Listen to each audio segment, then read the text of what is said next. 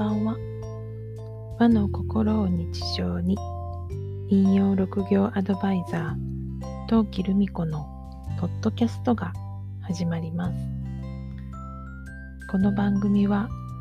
和の心を大切にしたいと思う方へ1200年続く陰陽師から受け継いだ引用六行を紐解いて暦の話日本の神様や神社の話などを私自身の視点でお伝えしています。今日はですね、お金の話です。それもお金持ちになるために気をつけたらいいよっていうお話です。好きですよね。こういうお話ね。皆さんね。はい。えっとですね。まあでもこれも、あの、引用と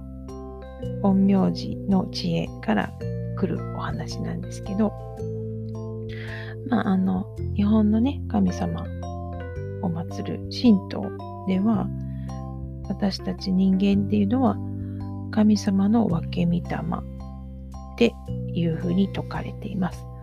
だから人の魂は神様からいただいたもの。神様と人間と同じものものっていう言い方ですけど同じ。なので神様からすると私たち人間は子供みたいなそんな感じに思ってくださっている。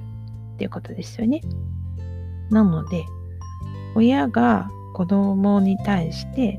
自分と同じような志を持ってやろうとしてくれると嬉しい。ですよね。で、神様の仕事は世の中を良くすることっていうことなので、神様のところで、つまり神社でですね、あの、お金を儲けたいです、お金持ちになりたいですっていうふうに願っても、それはお金は来づらいです。それだって神様はお金貯めたいと思ってないから。金が入ってくるように願うのであれば、うん、お金を儲けることを目的にするんではなくて何か世の中の人のために、う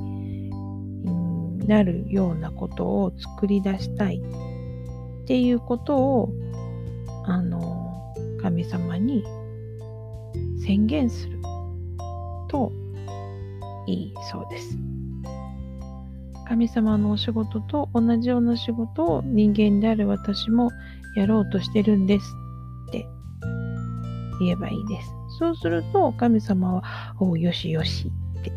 自分がやろうとしてることと同じことをこの人はやろうとしてるんだなってよじゃあ助けてあげようっていう思いでその人にあの必要な人たちが集まるとかお金が流れてくるとかそういう風になってその人のあの思いが叶うと言われています。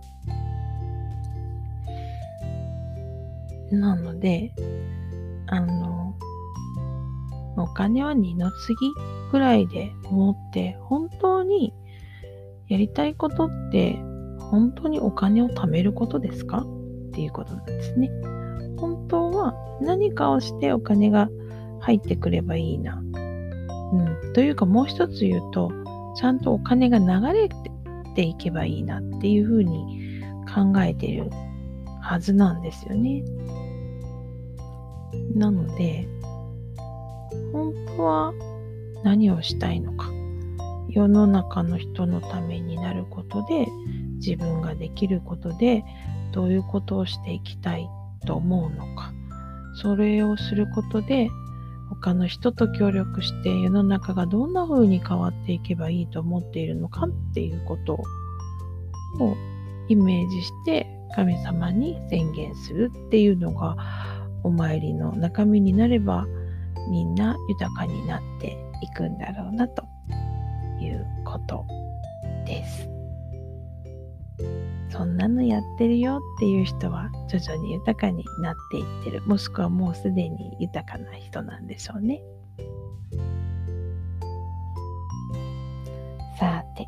あなたの周りは今日はどんな一日でしたか？明日もあなたらしい一日でありますようにゆっくりおやすみなさい。陶器でした。